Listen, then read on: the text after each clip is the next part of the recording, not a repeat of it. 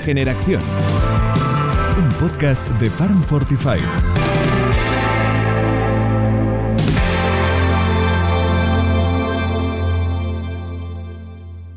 Buenos días y bienvenidos a un nuevo episodio de Regeneración, el podcast del proyecto Farm Fortify.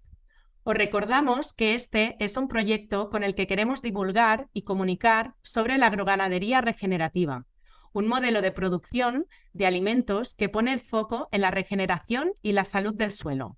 Como siempre, antes de contaros los temas que vamos a tratar en este capítulo, debemos hacer las presentaciones pertinentes. El equipo de Farm 45 somos Patti Jiménez, Ignacio Mansergas, Owen Ogawa y yo misma, Ada Navarro. Hoy queremos hablaros de cuestiones tan interesantes como la permacultura, la agricultura regenerativa y también os daremos algunas claves para que vosotros, querida audiencia, podáis cultivar vuestros propios alimentos saludables en vuestro huerto. Y para tratar estos temas, contamos con una invitada de excepción. Ella es Estela Delga, certificada en diseño de permacultura, autora del libro Mi primer huerto urbano y además fundadora del proyecto Escuela Hortelana Vida Verdi. Antes de darle la bienvenida, conozcamos su trayectoria profesional con un poco más de profundidad. En este capítulo nos acompaña Estela Delga, ilustradora y diseñadora que tras descubrir la horticultura decidió sacarse el título de diseñadora en permacultura. Un buen día, harta del asfalto de la gran ciudad, se lió la manta a la cabeza y se fue a vivir con su pareja, primero a una masía aislada en la montaña, y actualmente en un pequeño pueblo rural de La Garrocha, donde trabaja activamente la huerta y un estilo de vida slow. Además, es autora del libro Mi primer huerto urbano y creadora del proyecto Escuela Hortelana Vida Verdi.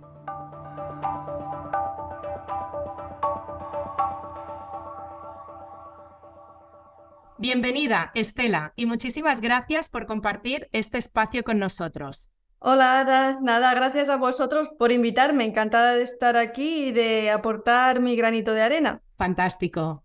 Aunque gracias a la píldora biográfica ya sabemos algo más de ti, siempre nos gusta escuchar la historia de nuestros invitados de su propia boca. Háblanos un poco más de ti. ¿En qué iniciativas estás trabajando? ¿Qué te lleva a dejar de vivir en la ciudad para abrazar un estilo de vida más respetuoso con el planeta? Bien, ahora ya hace unos cuantos años que, dejé mi vida de urbanita, como le digo yo, una vida que estaba, pues lo típico, viviendo en la ciudad, en un trabajo convencional, eh, delante de un ordenador, ocho horas diarias cada día, y de vuelta a casa en mi bloque de pisos y de vuelta a la rutina. Yo ya tenía una huerta por aquel entonces juntamente con mi pareja, porque nos gustaba mucho poder cultivar nuestras propias hortalizas. Era nuestro hobby, nuestra escapatoria de la rutina del día a día y para desconectar sobre todo del estrés diario, del estrés del trabajo, del estrés también de la ciudad, de nuestra rutina más urbanita, porque a ambos siempre nos ha gustado la naturaleza y esta era la manera de conectar directamente con la tierra cultivando las hortalizas. Entonces, un día se me planteó la oportunidad de dejar el trabajo y de apostar por otro camino. Y ahí que me aventuré en dejar todo lo que había construido hasta el momento, una vida con, llena de comodidades, con mi trabajo asegurado por muchos años y me fui a la montaña y empecé de nuevo a crear un proyecto, además con todos los riesgos que conlleva crear un proyecto, porque es una apuesta arriesgada, y aquí estoy ahora. Tan mal no me habrá ido que ya llevo unos cuantos años por aquí dando guerra. Fantástico, Estela. Cuéntanos, ¿cómo ha cambiado tu día a día desde que te lanzaste a esta nueva aventura? Pues mi día a día ha cambiado sobre todo que ya no estoy tantas horas delante de un ordenador, porque mi rutina era estar delante del ordenador ocho horas, sino ocho o siete seguro, porque yo era diseñadora gráfica textil, hacía estampados para la ropa, para sobre todo encarado en el mundo deportivo, que era un trabajo que me divertía mucho porque es crear creatividad al 100%, pero claro, tiene todas las otras consecuencias de una vida muy sedentaria.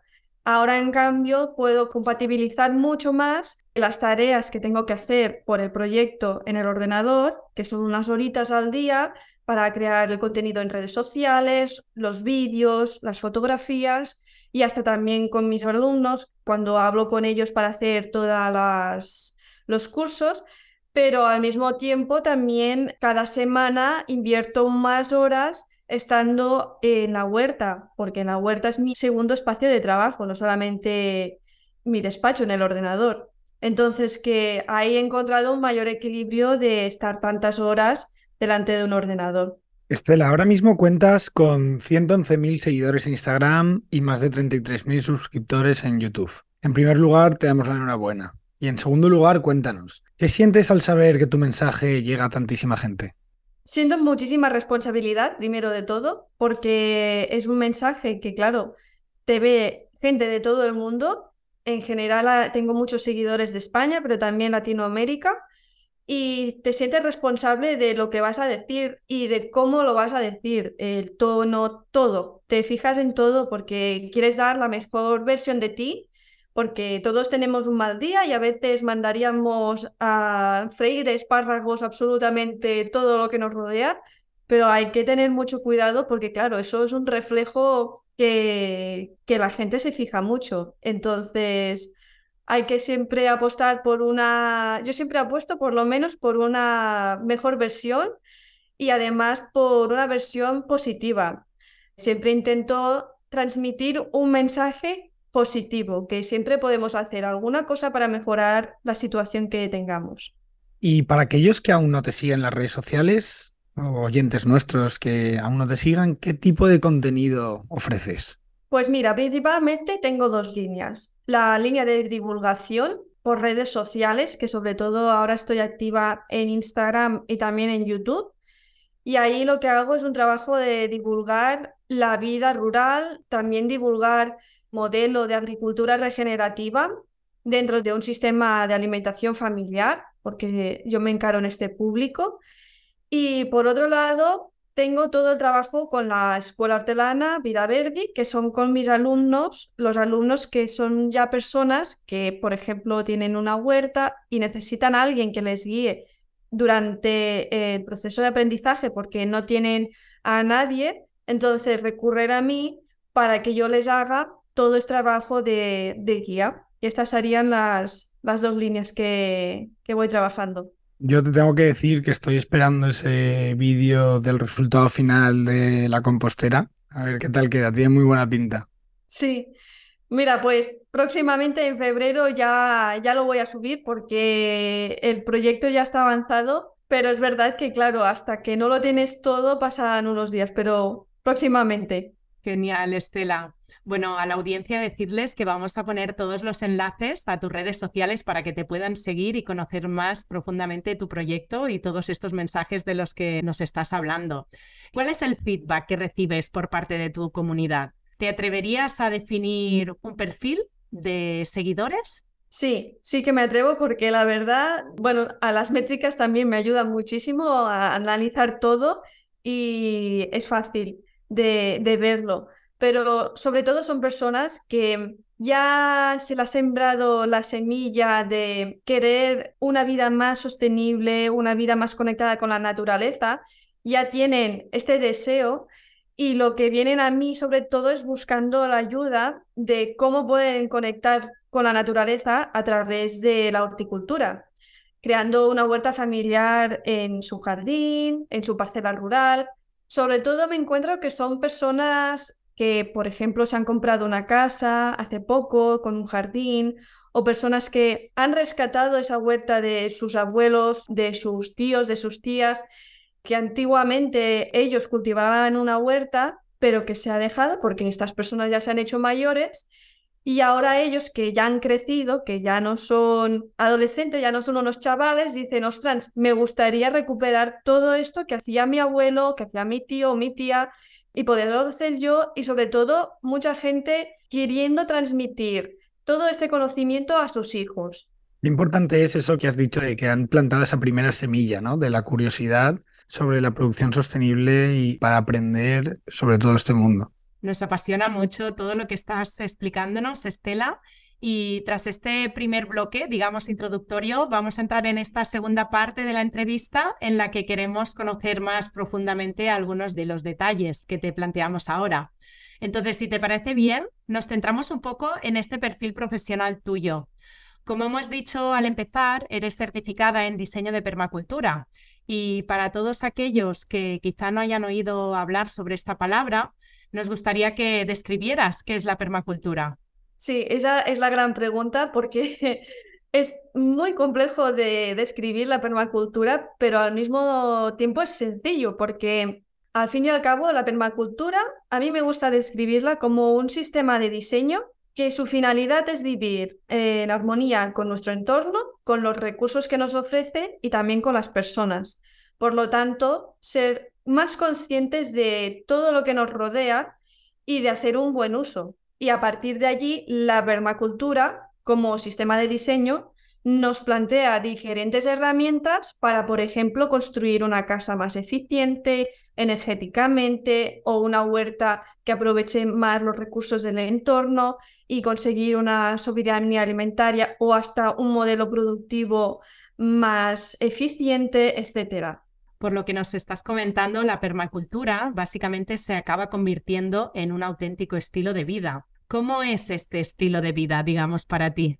Sí, también se puede describir, muchas personas lo describen como un, como un estilo de vida, porque al final todo esto lo podemos aplicar a nuestro día a día y sobre todo yo diría que es un estilo de vida con una visión crítica con lo que nos rodea, porque sobre todo lo primero es tener esta visión crítica de lo que nos ofrece nuestro entorno, Mm, sobre todo las grandes empresas que siempre pues quieren vender a toda costa y por otra parte ser conscientes, ¿no? Ser conscientes de nuestro territorio, de dónde venimos, de cuál es nuestro objetivo de, de vida, que al final es vivir pues en un planeta saludable, una manera de vivir que nos beneficie como personas, que nos beneficie a nuestra salud.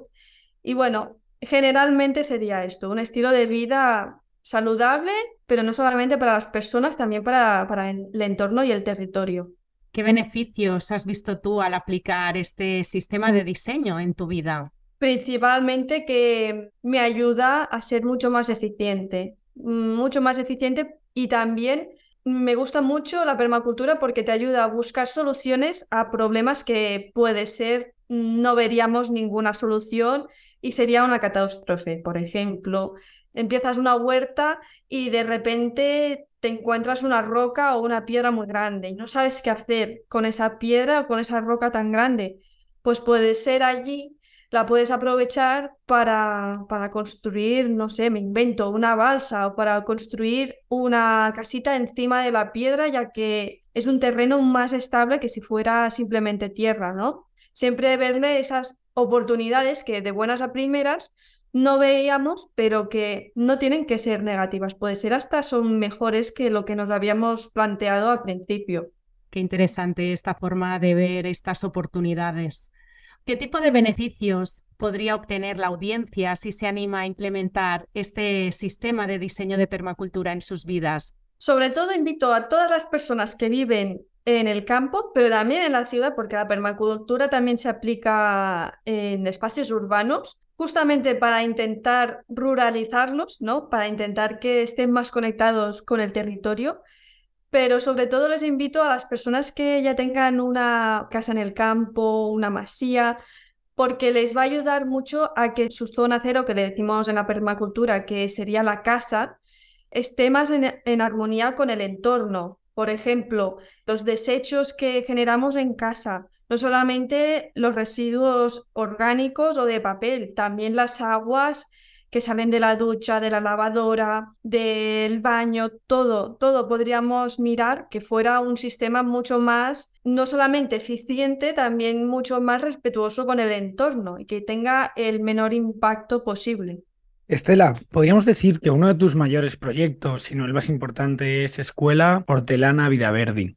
Nos gustaría saber un poco más de este proyecto porque escuchamos a mucha gente, ¿no? Como tú has dicho, que ya tienen la semillita en la cabeza y dicen, yo quiero tener una huerta, pero están faltos de conocimiento, ¿no? Entonces, por ejemplo, este curso de Inicia tu huerta familiar, cuéntanos un poco más a nuestros oyentes que puedan saber con qué se van a encontrar.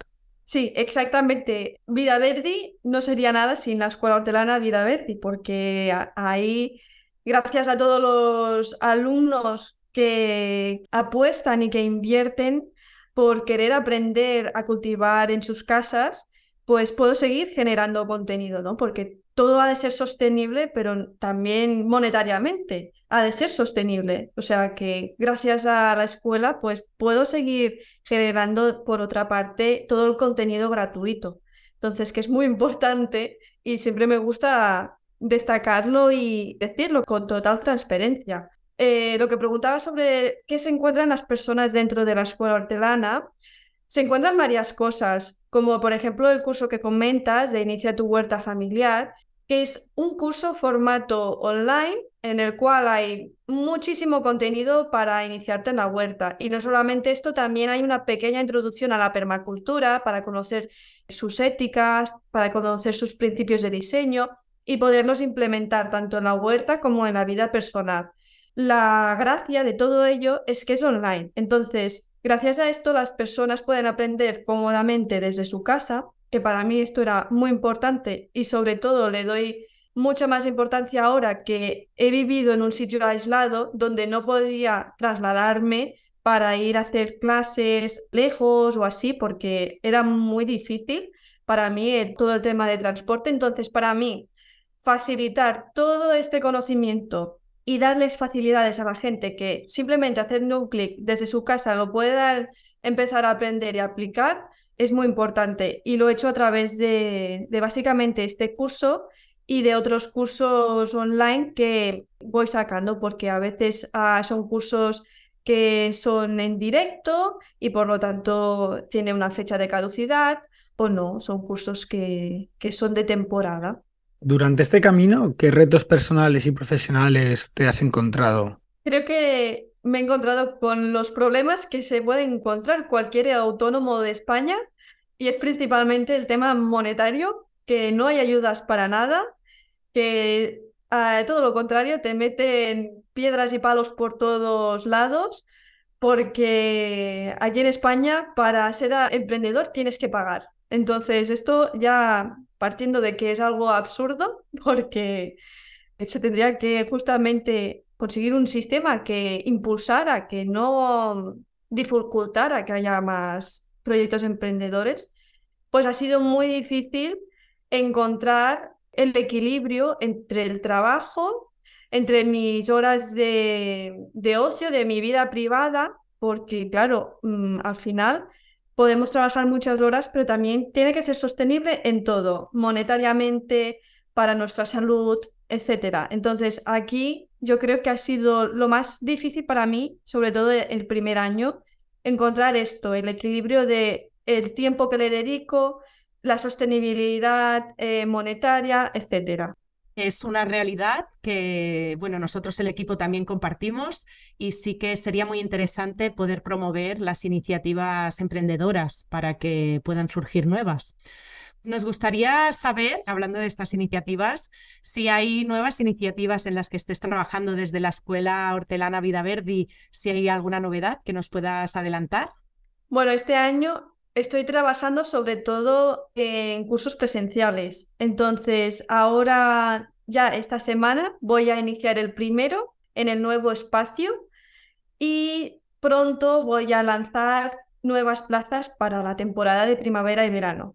Muy prontito porque había mucha gente que, le interesa y como mi espacio es pequeño y también me gusta trabajar en grupos pequeños, pues hubo gente que se quedó fuera. Entonces que ahora eh, estoy trabajando en esto y prontito ya saldrán las nuevas plazas. Estela, ¿te apetece compartir alguna historia de éxito de tus alumnos que hayan aprendido sobre permacultura contigo? Diseño de permacultura, implementación, a nivel personal han experimentado un cambio en sus vidas o incluso, como comentabas, a nivel de emprendimiento, algún alumno que se haya atrevido con algún proyecto.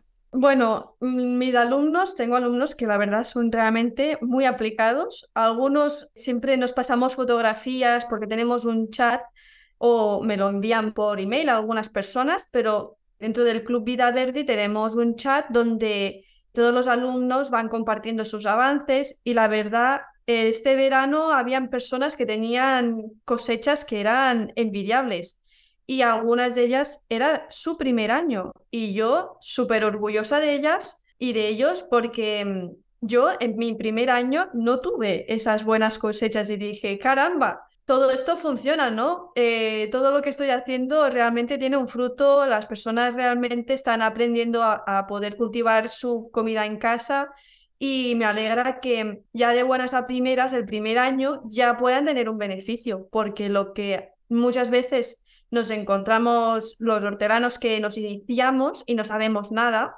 porque yo también me inicié en su momento hace muchos años y no sabía nada, es que, claro, mm, si partes de cero, el primer año es prueba y error, prueba y error constantemente y no tienes esas buenas cosechas y puede ser hasta mm, tan desastroso que digas, yo esto ya no es para mí, no quiero seguir. Y ver que, que les estoy ayudando, que ya de buenas a primeras ya consigan unos buenos resultados, para mí es el orgullo más, más máximo, es mi mejor regalo.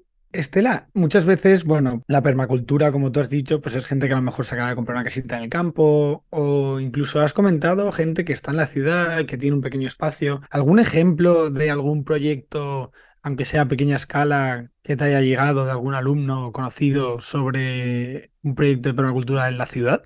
Tan específico no. Alumno que esté en la ciudad y que haga un proyecto de permacultura, no, pero sí que tengo algunos alumnos que viven en un piso y tienen su huerta, un maceto huerto que se le dice, en su balcón o en su terraza y van cosechando también su pequeña medida, pero también van teniendo todo este beneficio de producir sus propias hortalizas. Para esos oyentes que no hay excusas, ¿eh? Estela, la gente suele pensar que aplicar la permacultura puede ser beneficioso tanto para su salud como para la del planeta, pero a veces no saben cómo hacerlo, cómo empezar, estás muy ocupado, no tienes tiempo. ¿Qué le recomendarías a estas personas? ¿Cuál sería ese primer paso para arrancar con este proceso? Primero de todo, que se centren en algo, porque claro, la permacultura es muy amplia. Puedes aplicarla el autoconsumo, por lo tanto, eh, producir tus propias hortalizas, pero también la puedes aplicar en tu vida social, hasta en tu trabajo, en las finanzas, en todo. A partir de allí, analizar cuál es el ámbito de tu vida que te gustaría mejorar o potenciar y si es el caso que es el ámbito de conexión con la naturaleza y por lo tanto buscas cultivar hortalizas en casa, empezar con algo pequeño. Sobre todo, para mí la gran importancia es empezar con algo pequeño y cuando veas que funciona, ya tendrás tiempo de ampliarlo. Vemos que recomiendas muchas prácticas para mejorar la vida del suelo. Nuestro proyecto, como sabes, pretende promover la agricultura y ganadería regenerativa como eje transversal. ¿Cómo explicas la agricultura regenerativa a tus alumnos y a tu comunidad? Sobre todo para las personas que no tienen nada que ver con el ámbito, no, están, no tienen ninguna conexión con el ámbito de mm, agricultura en general, por lo tanto que no están al día de qué es la convencional, qué es el ecológico, qué, qué son las diferencias, porque es que hay gente que no tiene ni, ni este conocimiento, ¿no? que es el, el más esencial. Eh, a mí me gusta explicar la agricultura regenerativa como un sistema que es la evolución de la agricultura ecológica, porque va un paso más allá, ya que no solamente busca cultivar hortalizas sin pesticidas o químicos, que es lo que hace la ecológica, simplemente se rige por unas leyes, unos baremos que dicen, vale, puedes utilizar estos productos, pero no habla nada sobre la vida del suelo, la microbiología, la biodiversidad de fauna, todos estos aspectos que están más conectados con la red trófica del suelo, ¿no? Todos estos insectos, animales, microbios y bacterias, todo esto no se habla tanto.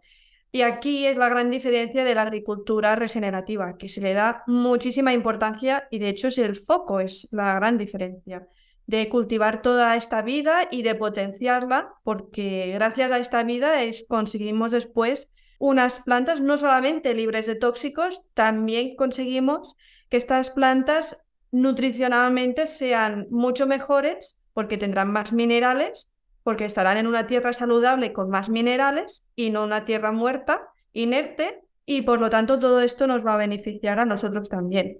Estela, vamos a aprovecharnos un poquito que estás aquí y ahora que estás hablando de regeneración y fertilidad en los suelos, ¿algunas técnicas de agricultura regenerativa que aplicas?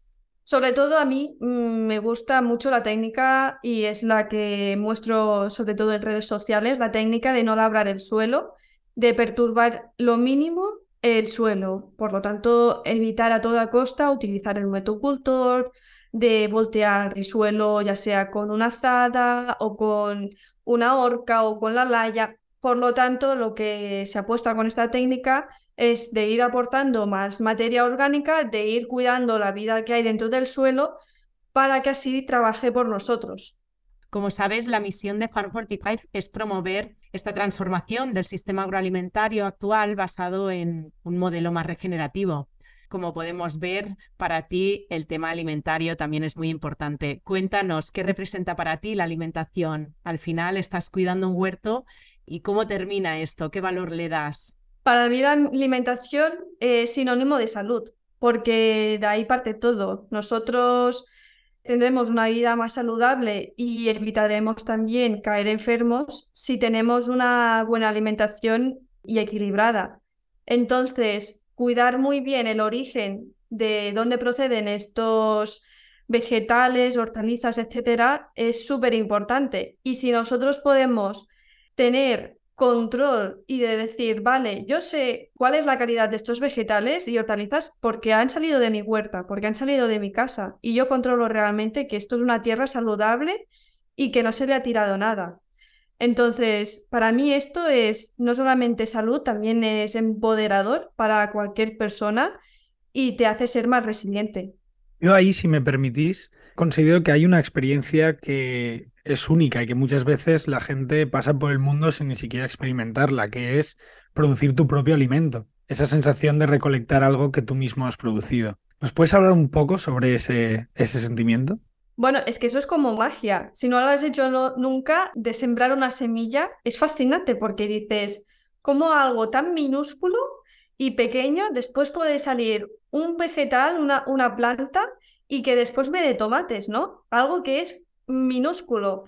Hoy en día puede sernos tan asombroso porque estamos acostumbrados a que en un pequeño microchip podemos poner muchísima información y ya es como que estamos acostumbrados a, ver cosas sorprendentes, pero hay que ver todo esto años atrás cuando no había internet, cuando no había toda esta tecnología, que los microchips eran las semillas, ahí había la información. Entonces, que para mí es un proceso súper mágico y también de confianza para la persona, porque estás confiando que esa semilla que entierras ahí, debajo de tierra y regándola un poquito, de ahí va a salir algo. Es muy interesante.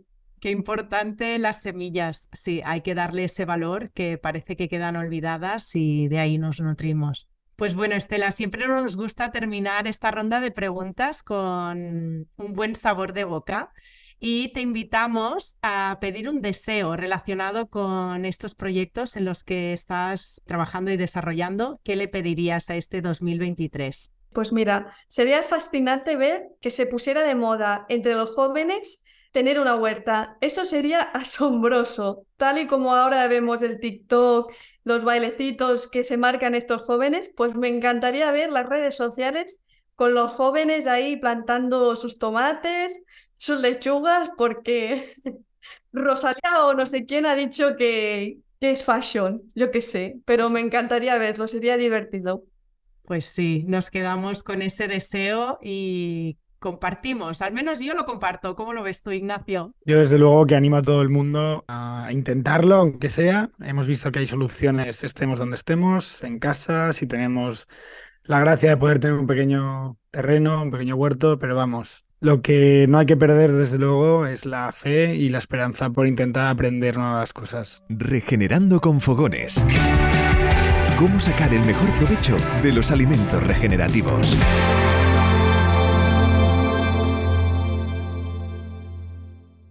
Estela, en esta sección nos gustaría que nos contaras cuál es tu receta estrella, teniendo en cuenta la sabrosa variedad de sabores y colores que nos ofrecen las huertas en cada temporada del año.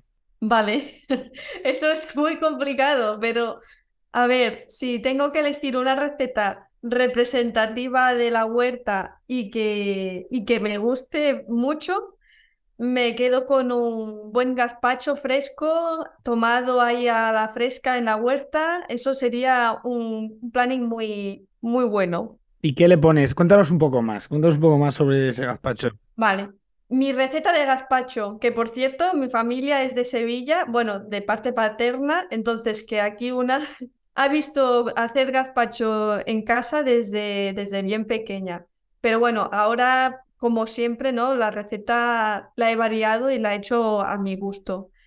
Pues principalmente es conseguir un buen tomate que esté maduro.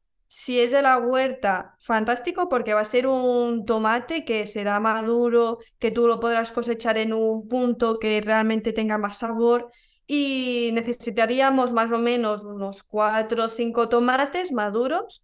Después también se le añade pepino, pimiento verde, hay personas que también le añaden un poco de pimiento rojo.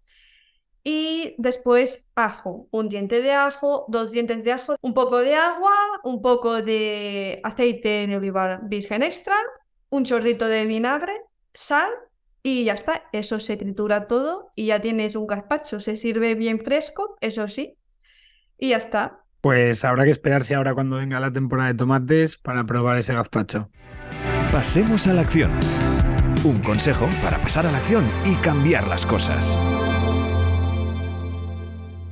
Y para este último apartado del programa, nos gustaría que nos regalaras un breve consejo para nuestros oyentes. Puede ser un consejo sobre cómo vivir de forma más respetuosa, un mensaje inspiracional, en definitiva, algo que les invite a cambiar de estilo de vida. A mí una frase que me gusta mucho y que creo que representa también eh, los valores de, todo el proyecto que, que estoy trabajando actualmente es que siembren el cambio, que ellos son los que tienen el poder de cambiar las cosas. En pequeña escala puede ser, gran escala, da igual, pero que siembren algo, que siembren el cambio que ellos quieran ver y que trabajen, porque las cosas al final solo vienen si poco a poco vamos trabajando en ellas y las vamos nutriendo.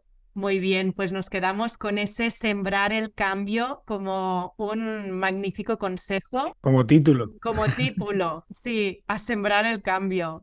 Pues Estela, ha sido de verdad un auténtico placer que nos hayas acompañado hoy en este episodio de Regeneración, que justamente lo que pretende es eso, inspirar a las personas para que tomen acción.